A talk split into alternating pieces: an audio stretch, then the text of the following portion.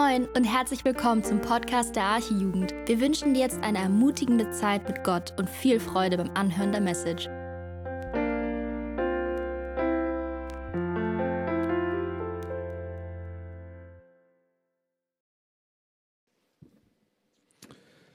Guten Abend, ihr Lieben. Ich bin Joel, ich glaube, ihr kennt mich alle so heiße ich, bin Teil des Jugendteams und ich darf heute Abend mit euch wieder mal in die Bibel schauen. Und wir sind seit ein paar Wochen im Johannesevangelium angekommen oder beschäftigen uns damit. Und Johannes gibt uns einen Einblick darüber oder das ganze Evangelium über das, Einblick, äh, über das Leben von Jesus, über das Wirken von Jesus. Und letzte Woche haben wir davon gehört, wie Jesus seine ersten Jünger berufen hat die ihm jetzt auf Schritt und Tritt nachfolgen, egal wo er hingeht. Sie sind dabei. Und heute kommen wir dann zu einem Thema, nämlich wir beschäftigen uns mit dem ersten Wunder, was Jesus auf dieser Welt getan hat. Das allererste Wunder. Und einmal kurz zum Thema Wunder. Wunder hatten immer ein Ziel. Wunder waren Zeichen, die Jesus benutzte, um sich selbst den Menschen zu offenbaren, um zu zeigen, wer er ist. Er hat Wunder gebraucht, um zu zeigen, wer er ist. Durch Wunder offenbarte Jesus seine göttliche Herrlichkeit. Und das ist übrigens das gesamte Ziel vom Johannesevangelium. Das ist ganz cool, ein Johannesevangelium. Da gibt es im Kapitel 20, Vers 31 einfach mal eine Zusammenfassung, worum überhaupt dieses Evangelium geht. Denn da heißt es, die hier aufgezeichneten Berichte wurden geschrieben, damit ihr glaubt, also ihr und ich glaubt, dass Jesus Christus der versprochene Retter und Sohn Gottes ist. Wenn ihr an ihn glaubt, habt ihr durch ihn das ewige Leben. Das Ziel dieses Evangeliums also und jedes Mal, wenn wir jetzt in dieses Evangelium zusammen reinschauen, Woche für Woche, ist, dass wir Jesus Christus erkennen, dass wir erkennen, dass er der Sohn Gottes ist, dass er der Schöpfer ist und dass er dein und mein Retter ist. Dass wir erkennen, dass wir ausschließlich durch den Glauben an ihn, was er für uns am Kreuz vollbracht hat, dass wir diesen, durch diesen Glauben das ewige Leben haben und jede einzelne Stelle im Johannesevangelium verfolgt dieses Ziel.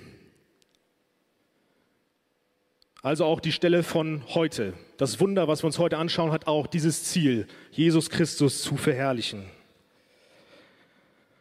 Also lasst uns gleich gemeinsam diesen Bericht anschauen und schauen, wie herrlich und schön unser Jesus Christus ist.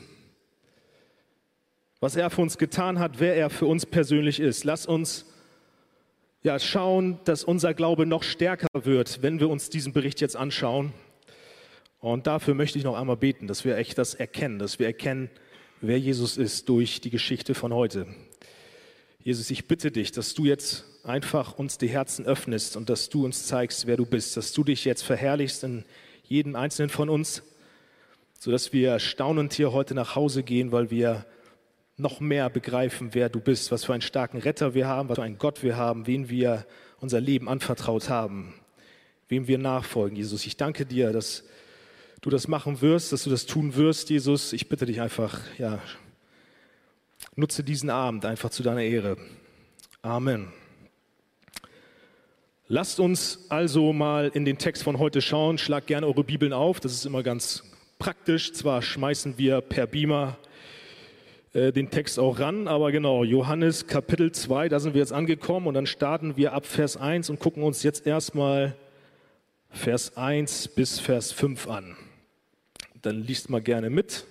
Da heißt es, zwei Tage später wurde in dem Dorf Kana in Galiläa eine Hochzeit gefeiert. Die Mutter von Jesus war dort und auch Jesus hatte man mit seinen Jüngern eingeladen. Als während des Festes der Wein ausging, sagte seine Mutter zu ihm, es ist kein Wein mehr da. Doch Jesus antwortete ihr, es ist nicht deine Sache, mir zu sagen, was ich tun soll. Meine Zeit ist noch nicht gekommen. Da sagte seine Mutter zu den Dienern, was immer er euch befiehlt, das tut. Bis dahin erstmal und dann gucken wir gleich äh, weiter in den Text. Aber erstmal nur diese Verse. Was kriegen wir mit? Wo befinden wir uns gerade? Gar nicht so schwer zu verstehen. Wir befinden uns gerade auf einer Hochzeit. Auf einer Hochzeit in dem Dorf Kana, das liegt in Galiläa, also in Israel. Und auf diese Hochzeit ist Jesus eingeladen mit seinen Jüngern, aber auch seine Mutter Maria ist dort eingeladen. Vielleicht zum Thema Hochzeit. Bei den Juden waren Hochzeiten oder sind Hochzeiten extrem wichtig und sehr, sehr bedeutsam, weil Hochzeiten sind ein Zeichen für Freude, ganz besonders in der jüdischen Kultur. Sie werden so krass zelebriert, dass sie über Tage lang gehen. Wir kennen immer nur so einen Nachmittag, dann haben wir kurz die Zeremonie hier in der Kirche und danach geht man dann äh, zusammen feiern und dann war's das. Aber bei den Juden ist es so, die feiern Hochzeit sieben Tage lang. Und ich, das arme Brautpaar, aber äh, ja, die Gäste kommen, wann sie wollen und gehen, wann sie wollen, aber das Brautpaar dauerhaft anwesend.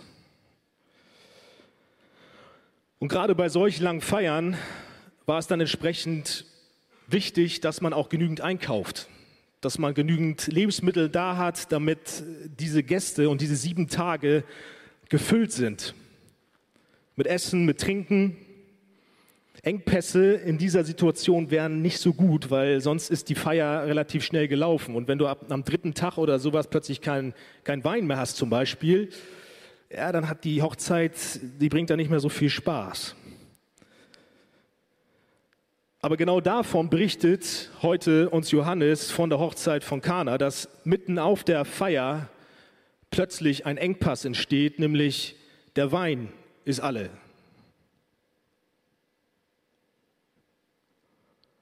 Dies passierte, wie gesagt, nach wahrscheinlich ein paar Tagen. Die Feier war schon am Laufen. Aber lass uns mal vielleicht ein bisschen in eine Hochzeit von uns, wie wir sie im Westen sie so kennen, reinversetzen. Stellt euch mal vor, ihr kommt auf der Hochzeitsfeier an und der Bräutigam begrüßt die ganzen Gäste und eröffnet das Buffet.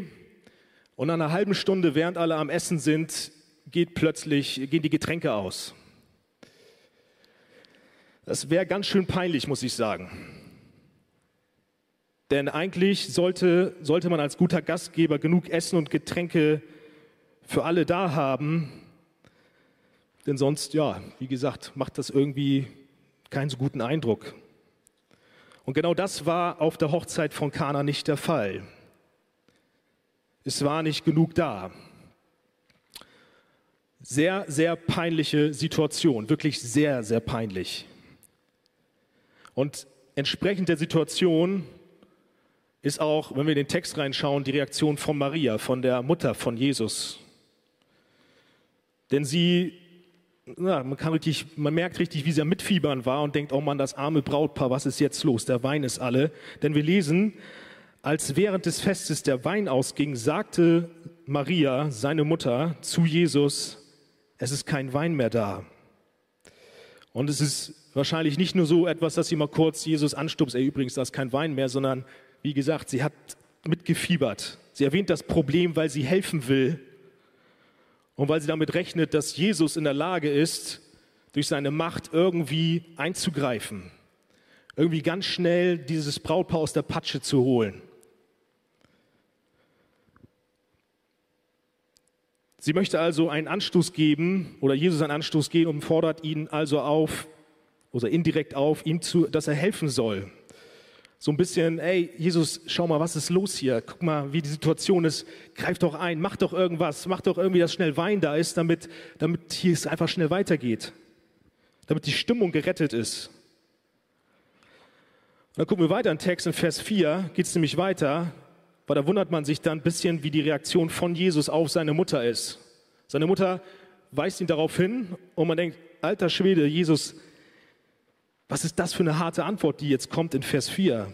Sie wirkt fast respektlos seiner Mutter gegenüber, denn er antwortet ihr auf diesen Hinweis, dass der Wein alle ist, antwortet er wie folgt, es ist nicht deine Sache, mir zu sagen, was ich tun soll.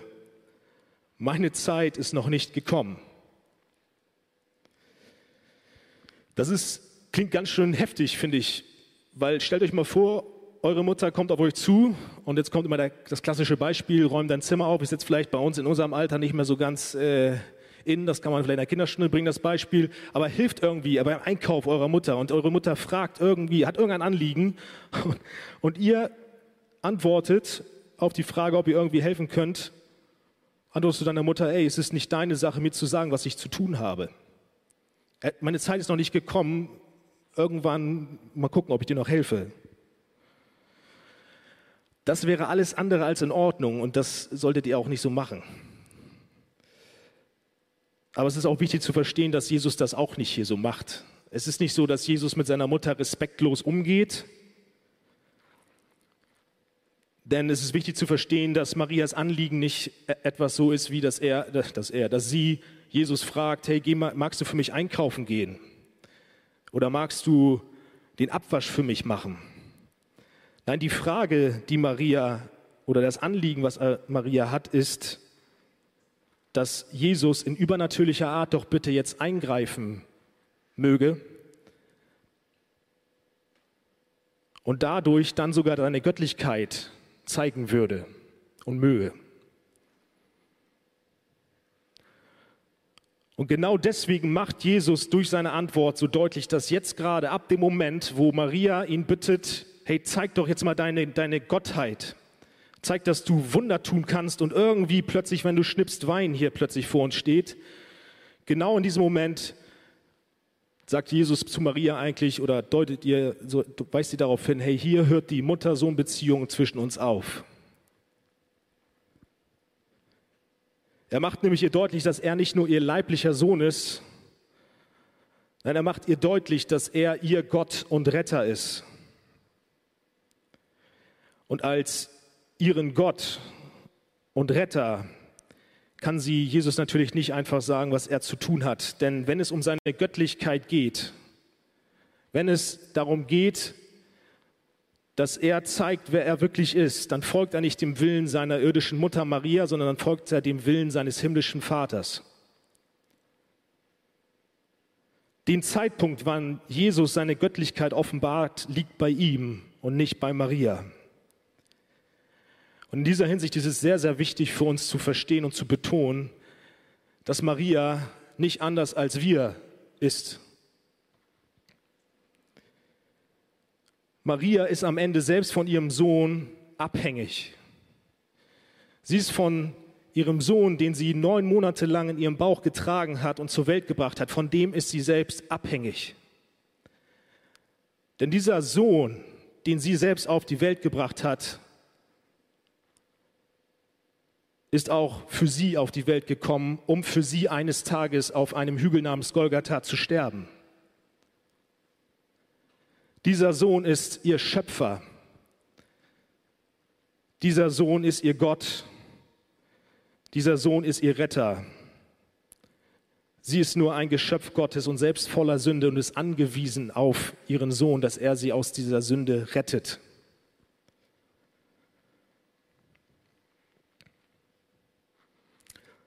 Maria wollte selbst Initiative ergreifen und Jesus dazu bewegen, schnell in die Situation einzugreifen, die Situation zu retten. Aber das Problem war, sie hatte in dem Moment, wo sie auf ja, Jesus auf das Problem hingewiesen hat, hat sie vergessen, wer ihr Sohn eigentlich ist. Sie hat die göttliche Herrlichkeit und Autorität ihres Sohnes nicht im Blick gehabt. Sie hatte nicht im Blick, dass sie Jesus als ihren Gott nichts vorschreiben kann und auch nichts vorschreiben sollte. Sie hatte nicht im Blick, wie erhaben er über allem ist und alle Geschehnisse kontrolliert auch Kleinigkeiten, wie dass ein Wein oder dass der Wein auf einer Hochzeit ausgeht. Selbst das hat er unter Kontrolle und das hatte sie nicht im Blick. Sie hatte nicht im Blick, dass sein Zeitplan der richtige ist. Nein, sie wollte selbst die Situation kontrollieren und schnell eine Lösung haben. Sie wollte, dass ihr Zeitplan in Erfüllung geht. Für sie war jetzt der Zeitpunkt, dass Jesus bitte eingreift. Sie war ungeduldig. Sie drängte regelrecht Jesus zum Handeln, ihren Gott. Und wenn wir ehrlich sind, dann müssen wir uns leider eingestehen, dass wir sehr, sehr ähnlich wie Maria ticken. Wir sind sehr schnell von unseren Umständen eingenommen und geraten in Panik. Und dann wollen wir einen Rollentausch mit Jesus machen, indem wir ihm sagen, was er zu tun hat. Indem wir sagen, hey Jesus, handel doch so und so, weil ich möchte es so und am besten auch sofort. Wir wollen ihm vorschreiben, wann und wie er eingreifen soll, anstelle uns seinem Zeitplan und seinem Willen unterzuordnen. Und das sind Themen ganz alltäglich und ich weiß nicht, mit was für einem Herz du hier heute reingekommen bist und wie es dir geht und was dich bedrückt und wo du gerade ganz viel Geduld auch brauchst, was dich schon sehr, sehr lange nervt und am Pieksen ist und du immer wieder sagst, oh Mann, eigentlich habe ich keine Lust mehr, geduldig zu sein. Es kann das Warten auf eine Ehemann, Ehefrau sein, am liebsten wäre es so, hey, Jesus schnippst doch endlich und dann steht die Person da. Vielleicht ist es eine Krankheit, die du immer wieder oder schon länger mit dir rumschleppst. Und es wäre so schön, wenn Jesus jetzt, genau in diesem Moment, schnipsen würde und die Krankheit wäre weg. Vielleicht bist du auch gerade dauerhaft dabei, dich zu bewerben und du haust eine Bewerbung nach der nächsten raus aber du kriegst immer nur eine Absage nach der nächsten. Und am, es wird auch am schönsten, wenn wieder auch da Jesus schnipsen würde und jetzt kommt die Zusage. Vielleicht wartest du auch auf Freundschaften. Wir haben eine große Gruppe hier in der Jugend und manchmal ist es dann so, dass man hier irgendwie dann vielleicht nur oberflächlich Kontakt zu den Leuten hat, aber du wartest auf eine tiefe Freundschaft. Und du denkst, Jesus, wann tust du das endlich, dass ich endlich mal Deep Talk haben kann, so richtig mal eine Freundschaft haben kann und es passiert nicht. Vielleicht betest du auch schon sehr, sehr lange für verlorene Mitmenschen, also die, die nicht an Jesus glauben. Und du denkst, Jesus, schnippst doch endlich, dass die endlich an dich glauben. Aber es passiert nicht. Und es gibt viele andere Dinge, wo wir geduldig sein müssen. Und verstehe mich nicht falsch, natürlich sollen wir im Gebet zu Jesus kommen und wir sollen ihn auch um Hilfe bitten. Das wäre komisch, wenn wir es nicht machen würden. Das fordert er sogar von uns. Wir sollen zu ihm kommen und wir sollen natürlich auch selbstverständlich selbst handeln. Das heißt, einen Job wirst du nicht finden, wenn du nicht, wenn du nicht Bewerbungen schreibst. Also von nichts kommt nichts, das kann ich euch versprechen, sondern haut, ja, seid bemüht euch um etwas, natürlich. Aber in dem Handeln, in dem Bitten, vertraue Jesus, dass er die Kontrolle hat und dass er zum richtigen Zeitpunkt eingreifen wird. Er ist unser Gott und er bestimmt, wann etwas passiert. Sein Zeitplan ist der richtige. Wir sollten nicht versuchen, seine Rolle einzunehmen und bestimmen, was er zu tun hat, sondern ihm die Sache überlassen. Psalm 31, Vers 15, der drückt das ganz gut aus. Da heißt es, ich aber, Herr, vertraue dir. Du bist mein Gott, daran halte ich fest. Was die Zeit auch bringen mag, es liegt in deiner Hand. Wenn du also Probleme damit hast, irgendwie Kontrolle Jesus zu überlassen, ungeduldig bist mit ihm, dann spricht er gerade auch zu dir, hey, du hast mir nicht zu sagen, was ich zu tun habe. Ich bestimme, was in deinem Leben geschieht und nicht du. Und darauf sollte unsere Reaktion genauso wie Marias sein, welche wie folgt auf die Ansage von Jesus reagiert. Sie zeigt Einsicht und sagt in Vers 5 zu den Dienern, zu den Bediensteten auf der Hochzeitsfeier, was immer er euch befiehlt, das tut. Egal was jetzt passiert, Jesus hat jetzt die Kontrolle. Was er sagt, das solltet ihr jetzt tun. Nicht mehr das, was ich möchte, sondern was er möchte.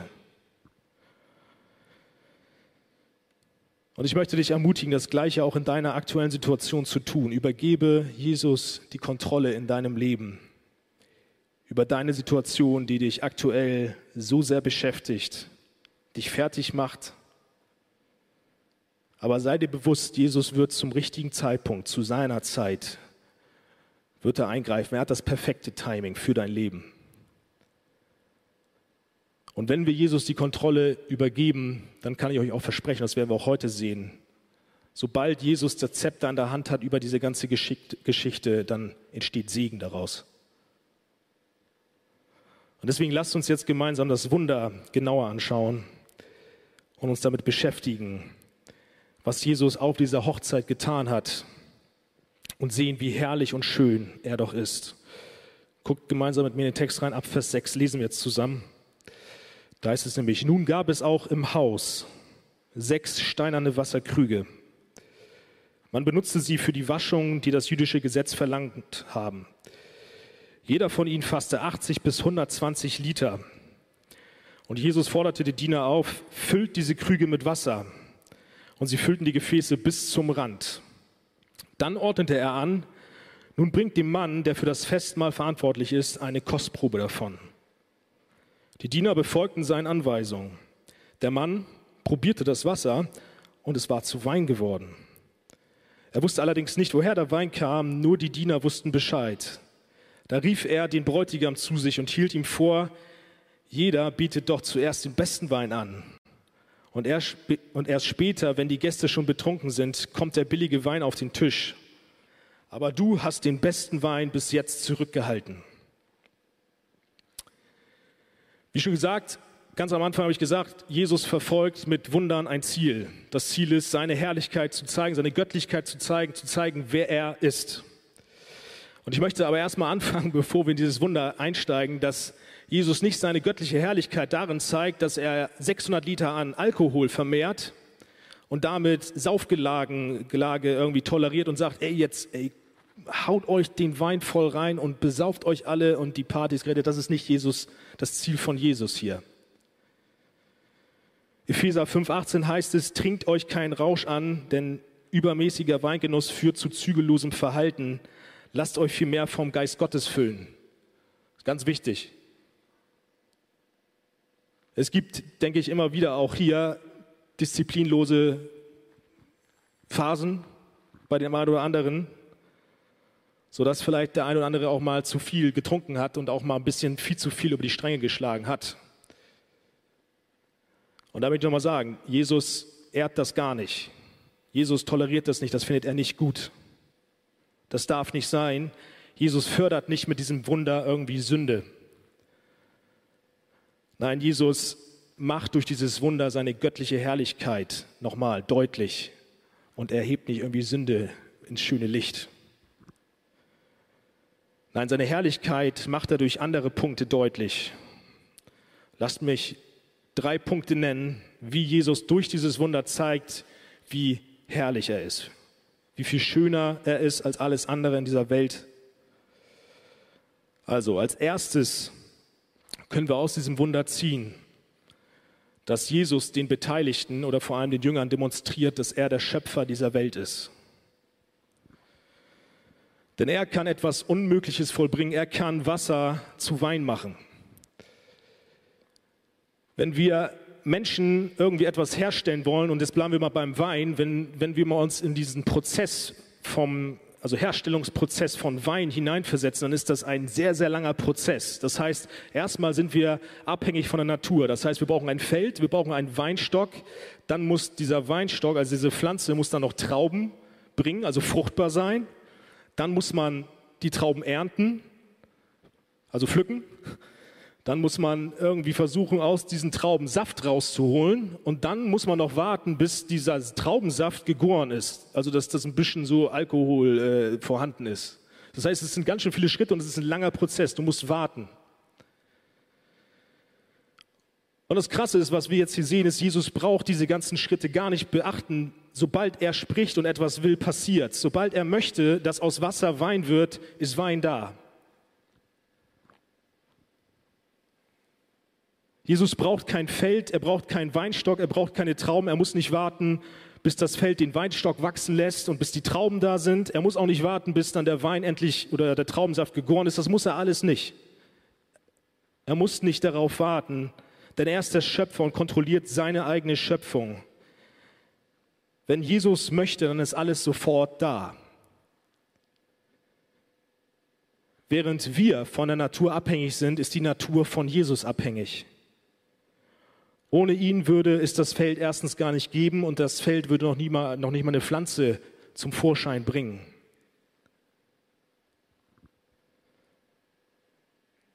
Jesus schenkt die Fruchtbarkeit. Deswegen kann er auch das Feld und den Weinstock außen vor lassen, weil alles von ihm kommt. Und das Krasse, sogar Jesus macht ohne Feld, ohne Trauben den besseren Wein auf der Hochzeit. Jesus ist der Schöpfer. Psalm 104, 9 bis 15 heißt es, du hast dem Wasser eine Grenze gesetzt, die es nicht überschreiten darf. Nie wieder soll es die ganze Erde überschwemmen. Du lässt Quellen sprudeln und als Bäche in die Täler fließen. Zwischen den Bergen finden sie ihren Weg. Die Tiere der Steppe trinken davon. Wildesel stillen ihren Durst. An ihren Ufern nisten die Vögel, in dichtem Laub singen sie ihre Lieder. Vom Himmel lässt du Regen auf die Berge niedergehen. Die Erde versorgst du und schenkst reiche Frucht. Du lässt Gras wachsen für das Vieh und Pflanzen, die der Mensch anbauen und ernten kann. So hat er Wein, der ihn erfreut, Öl, das seinen Körper pflegt und Brot, das ihn stärkt. Jesus ist dieser Herr, der all das bringt und alles ja, überhaupt, dass alles hier funktioniert. Das ist, weil, es, weil, weil Jesus möchte, dass es so funktioniert. Jesus ist der Herr über diese Welt und die Natur. Und die Natur ist von ihm abhängig.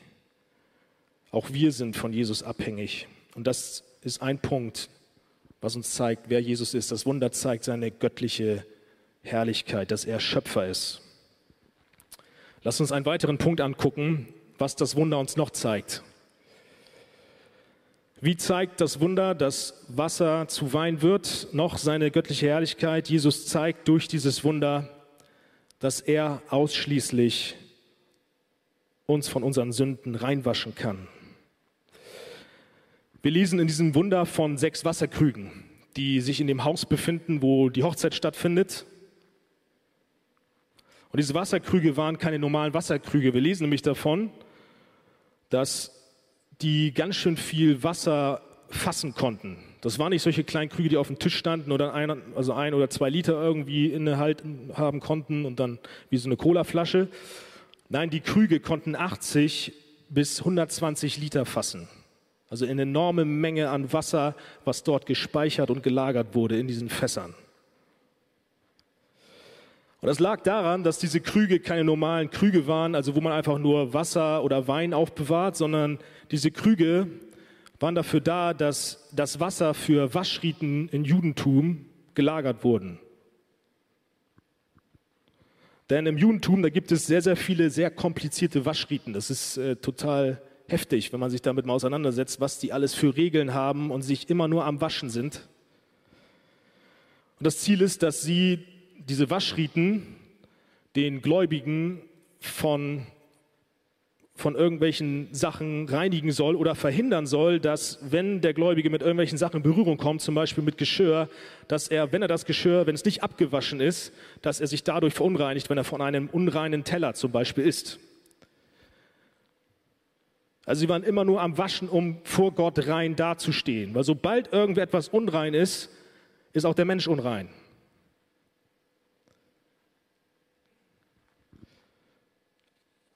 Und das wird zum Beispiel auch in Markus Kapitel 7 ganz gut deutlich, Verse 3 und 4, da heißt es nämlich, da, da wird von den Pharisäern mal beschrieben und da heißt es, die Pharisäer und alle Juden essen erst, wenn sie sich die Hände sorgfältig gewaschen haben. So entspricht es in Überlieferung ihrer Gesetzeslehrer. Und dann geht es weiter, auch wenn sie vom Markt kommen, essen sie erst, nachdem sie nach bestimmten Vorschriften sich gewaschen haben. Es gibt noch viele solcher Bestimmungen, die Sie streng beachten, zum Beispiel die Reinigung von Trinkbechern, von Krügen, Töpfen und sogar Sitzpolstern. Also Sie sind nur am Schrubben die ganze Zeit. Und dabei ist es auch noch wichtig, was für ein Wasser es war, noch einmal zu betonen. Es, war, es durfte nicht irgendein Wasser sein, sondern das Wasser musste in dafür vorgesehene Krüge aufbewahrt werden, die Reinigungsvorschriften entsprachen. Das heißt, diese Krüge, diese sechs Krüge, die da standen auf der Hochzeit, die waren nur dafür vorgesehen, das Wasser für diese Waschrituale zu speichern. Für nichts anderes waren diese Krüge zuständig. Es waren also für die Juden diese sechs Krüge heilige Krüge, könnte man sagen, sehr, sehr wichtige Krüge. Und wir lesen zum Beispiel in Vers 9 davon, dass nur die Diener mitbekamen, aus welchen Krügen dann der Wein geschöpft worden ist. Also Jesus hat ja das Wasser zu Wein gemacht. Und es war, glaube ich, sehr wichtig, weil hätte die Hochzeitsgesellschaft mitbekommen, aus welchen Krügen der Wein kommt, dass sie aus diesen Waschkrügen, diesen heiligen Krügen ihren Wein trinken. Ich glaube, keiner hätte diesen Wein angefasst oder daraus getrunken, weil der Wein würde doch die Krüge unrein machen. Was wäre man denn für ein Jude, ein guter Gläubiger, wenn man aus diesen Krügen Wein trinken würde? Das geht gar nicht.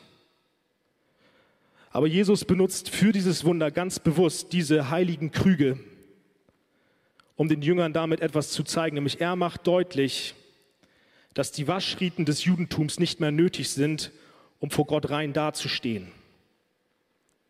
Er macht deutlich, dass das Wasser in den Krügen den Menschen nicht vor Gott reinmachen kann. Äußerlich sicher schon. Also Wasser ist Wasser. Wenn man sich die Hände in Wasser packt, dann sind die Hände halt sauber. Aber dieses Wasser konnte niemals die Menschen innerlich reinmachen. Und darauf kommt es eigentlich Gott an. Gott kommt es nicht an, dass deine Hände sauber sind, sondern Gott kommt es an, wie dein innerer Zustand ist. Waschrituale hatten nur eine symbolische Aufgabe, nämlich den Menschen deutlich zu machen, dass sie vor Gott unrein sind, jedoch nicht aufgrund von äußeren Dingen, also nicht aufgrund davon, was, aus welchem Glas sie trinken oder sonst etwas, sondern der Mensch ist unrein aufgrund ihres Herzens, aufgrund der Sünde ist der Mensch unrein vor Gott. Jesus sagt in Markus 7, 15 und 16, nichts, was von außen kommt, kann den Menschen in Gottes Augen unrein machen. Unrein macht ihn vielmehr das, was aus ihm selbst kommt. Und das ist uns, glaube ich, manchmal gar nicht so bewusst, was unsere Sünde eigentlich mit uns anstellt. Unsere Sünde lässt uns wie die größten Schweine eigentlich dastehen. Durch die Sünde sind wir vollkommen vor Gott eingesaut, vollkommen dreckig und schmutzig. Und es ist nicht nur ein bisschen Staub, der dann da irgendwie so auf dir drauf liegt und den man schnell wegpusten kann, sondern es ist hartnäckiger Schmutz. Da brauchst du mehr als nur Scheuermittel.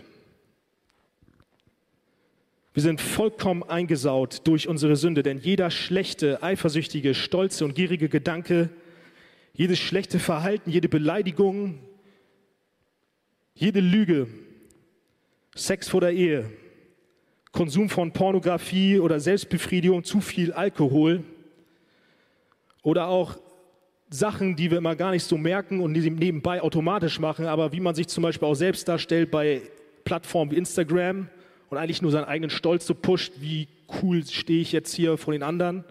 All das sind Verhaltensweisen, die uns vor Gott saudreckig dastehen lassen, schmutzig. Und auch wenn du vielleicht denkst, ah, ich bin eigentlich ein ganz, ganz toller Typ und ich stehe vor Gott eigentlich relativ sauber da, ich mache ganz gute Taten. Ich sage dir, eine einzige Sünde lässt dich vollkommen dreckig vor Gott dastehen. Eine Sünde reicht und du bist von oben bis unten voll mit Schmutz. Unsere Sünde, unser Herz ist das Problem. Und in diesem dreckigen Zustand will Gott mit uns nichts zu tun haben. Das ist auch nochmal, Gott kann die Sünde nicht ertragen. Genauso wie du es hast oder nicht magst, vielleicht in der Bahn neben jemand zu sitzen, der nicht gut riecht und es unangenehm ist, dich anekelt vielleicht. So ist es auch mit der Sünde. Gott kann uns nicht ertragen, er kann uns nicht ausstehen in diesem Schmutz der Sünde. Habakuk 1, Vers 13, deine Augen sind so rein, heißt es da über Gott, dass sie das Böse nicht ansehen können. Es ist eine krasse Formulierung dafür, wir sind so dreckig, dass Gott sich so sehr vor uns ekelt im Zustand der Sünde, dass er uns nicht angucken mag. Er kriegt einen Wirkreiz, wenn er uns so sieht in der Sünde. Wir sind durch die Sünde von Gott getrennt und das ist nichts anderes als wir, wir haben die Hölle verdient. Von diesem Schmutz der Sünde kann uns kein Wasser, kein Waschritual kein Waschmittel, kein Shampoo, sei es noch so toll, auch keine guten Taten. Nichts kann uns von dieser Sünde reinigen.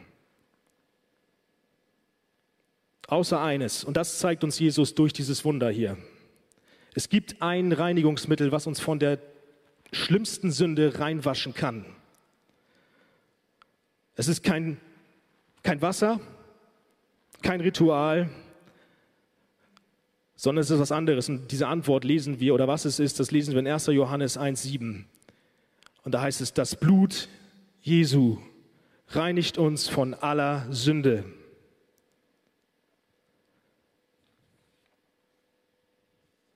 Das Wasser in den Reinigungskrügen, in diesen rituellen, so wertvollen Krügen, das Wasser wurde zu Wein, symbolisch zu Blut. Abendmahl. Wir denken, wenn wir an Wein trinken oder ne, beim Abendmahl, dass der Wein ist symbolisch für Blut. Jesus macht damit deutlich, ihr braucht nicht Wasser, sondern ihr braucht mein Blut, welches ich für euch am Kreuz auf Golgatha vergossen habt, hab, damit ihr rein von eurer Sünde werdet. Nur mein Blut allein kann euch von Sünde reinwaschen. Und glaub mir, wenn du in diesem Blut badest,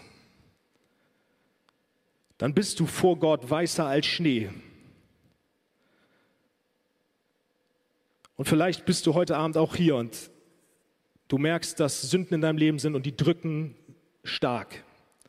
Und du hast eher das Gefühl, ey, mich kann, genauso wie ich es gerade beschrieben habe, mich kann nichts von diesem Dreck reinmachen. Ich bin von oben bis unten vollgesaut, aber ich werde diesen Schmutz nicht los. Ich kann dir sagen, wenn du an Jesus Christus glaubst und glaubst, dass sein Blut deine Sünde abwäscht, dann kannst du mir glauben, diese Sünde ist vollkommen weg. Denn wie heißt es in nochmal 1. Johannes 1, 7, das Blut Jesu reinigt uns nicht von ein paar Sünden, das Blut Jesu reinigt uns von aller Sünde. Das heißt, jede einzelne Sünde kann abgewaschen werden mit dem Blut von Jesus. Und so möchte ich dich auch echt dazu ermutigen, dass du so wie David, nachdem er Ehebruch begangen hat, zu Gott kommst, auch heute Abend, und sein Gebet zu deinem eigenen machst, was im Psalm 51 steht, da heißt es, oder da betet David zu Gott, du barmherziger Gott, sei mir gnädig, lösche meine Vergehen aus, denn du bist voll Erbarm. Wasche meine ganze Schuld von mir ab und reinige mich von meiner Sünde. Denn ich erkenne mein Unrecht, meine Schuld steht mir ständig vor Augen. Gegen dich habe ich gesündigt, gegen dich allein. Was du als böse ansiehst, das habe ich getan. Und darum bist du im Recht, wenn du mich verurteilst. Dein Richterspruch wird sich als wahr erweisen. Schon von Geburt an bestimmt die Sünde mein Leben. Ja, seitdem ich im Leib meiner Mutter entstand, liegt Schuld auf mir. Du freust dich, wenn ein Mensch von Herzen aufrichtig ist. Verhilf mir dazu und lass mich weise handeln. Reinige mich von meiner Schuld dann bin ich rein, dann bin ich wirklich rein. Wasche meine Sünde ab, dann bin ich weißer als Schnee.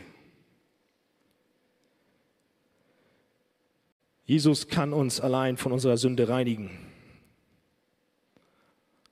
Lasst uns jetzt zum Ende einen letzten Punkt anschauen, welchen dieses Wunder deutlich macht und zeigt, wer Jesus ist und wie herrlich Jesus ist. Denn dieses Wunder zeigt uns noch einen weiteren Aspekt, nämlich dass Jesus der bessere Bräutigam ist. Jesus ist der bessere Bräutigam auf der Hochzeit von Kana. Denn ich habe schon erzählt, eigentlich war die Hochzeit gelaufen. Der Wein war alle, es war keine gute Vorbereitung.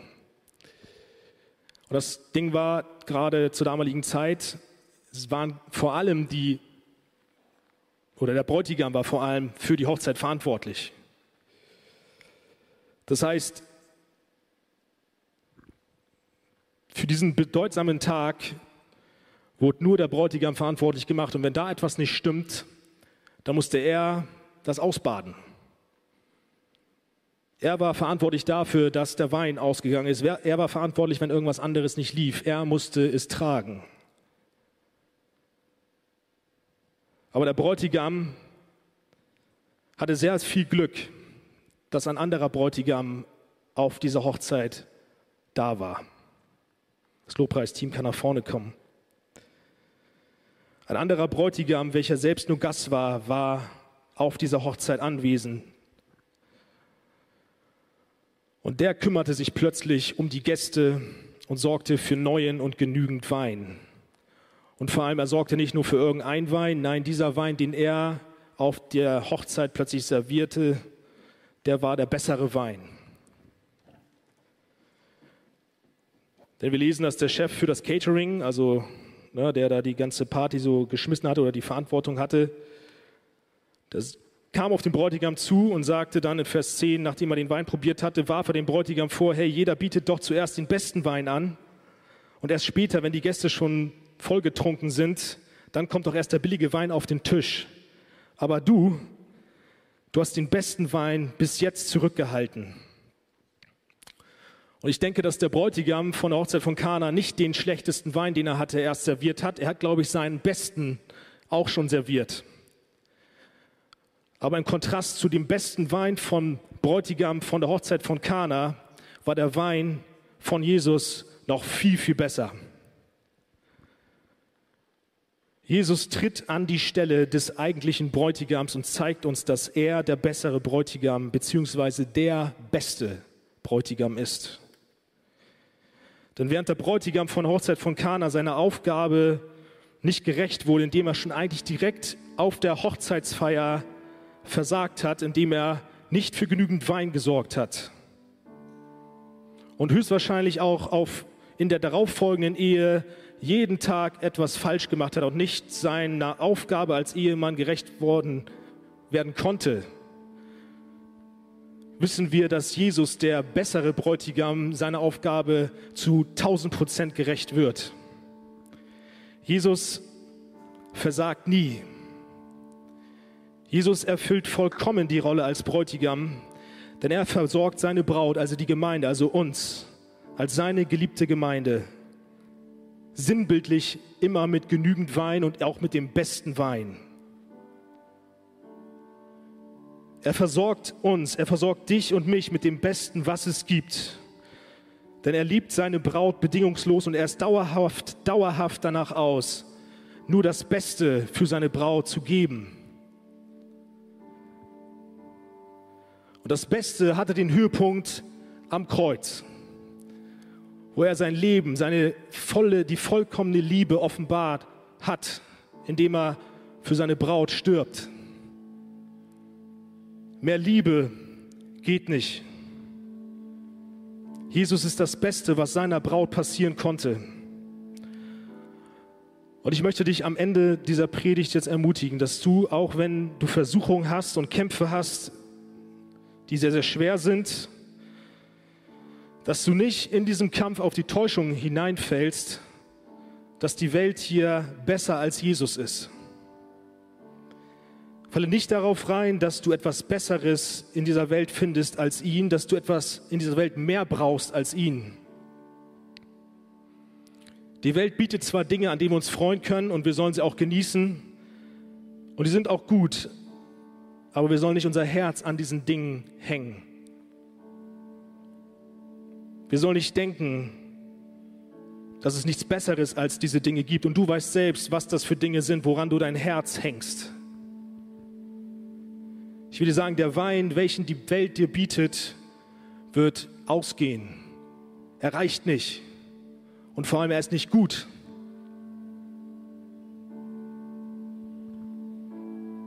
Die Welt versorgt dich wie der Bräutigam von Kana, nicht langfristig.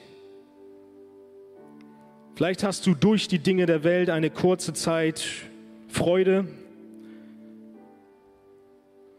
aber früher oder später wird doch dann das wegbrechen, woran du dein Herz hängst. Und spätestens, wenn dann das Leben hier vorbei ist, dann bringt dir das, woran du dein Herz hängst, auch nichts mehr, weil dann ist es vorbei. Und genau deswegen möchte ich dir noch einmal den Bräutigam Jesus dir jetzt vor Augen führen, der dich liebt, der dich versorgt, der dich nicht nur kurzfristig versorgt, sondern langfristig bis in die Ewigkeit hinein versorgt und das nicht nur mit einem Wein, der gut ist, so noch einmal mit dem besten Wein. Besseren Wein gibt es nicht als den, den Jesus dir gibt. Nichts kann dir mehr Liebe und Zuneigung geben als er. Nichts kann dir mehr Freude geben als er. Nur er kann die ewige Hoffnung schenken. Nur er schenkt dir das ewige Leben in Herrlichkeit bei ihm. Und deswegen möchte ich jetzt mit einer Verheißung diese Predigt beenden. Nämlich eines Tages werden wir als die Braut von Jesus eine große Party im Himmel erleben. Eine Hochzeitsfeier erwartet uns, die viel, viel schöner ist als die Hochzeit damals in Kana und die viel, viel schöner ist als alle Hochzeiten, die jemals stattgefunden haben oder noch stattfinden werden. Diese Hochzeit wird viel, viel schöner sein. Da wird viel mehr Freude sein und da wird noch besserer Wein ausgeschenkt werden, das könnt ihr mir glauben. Denn dann werden wir unseren Bräutigam sehen, der mit uns am Tisch sitzt. Wir werden das Lamm sehen. Und mit ihm, mit Jesus, werden wir dieses Hochzeitfest feiern. In Offenbarung 19, da heißt es, wir wollen uns freuen und jubeln und Gott ehren. Jetzt ist der große Hochzeitstag des Lammes gekommen. Seine Braut hat sich dafür bereit gemacht. In reines, strahlend weißes Lein durfte sie sich kleiden. Und dann befahl mir der Engel, schreib, glücklich, wer zum Hochzeitsfest des Lammes eingeladen ist. Ich möchte dich fragen, kannst du sehen, wie herrlich Jesus ist? Kannst du sehen, wie schön der Sohn Gottes ist? Die Jünger haben seine Herrlichkeit gesehen und glaubten an ihn, wie es in Vers 11 heißt. Und das wünsche ich auch dir, dass du heute Abend hier rausgehst und noch mehr glaubst, noch mehr glaubst, dass Jesus dich alleine retten kann, dass er das Beste für dich ist und dass du ihm noch mehr nachfolgst. Nutze jetzt Lobpreiszeit auch ganz besonders dafür und schütte ihm dein Herz aus. Komm zu ihm und lass uns jetzt einfach diese Zeit nutzen. Steht gerne auf und lasst uns im Gebet, im Lied jetzt einfach auch auf ihn reagieren.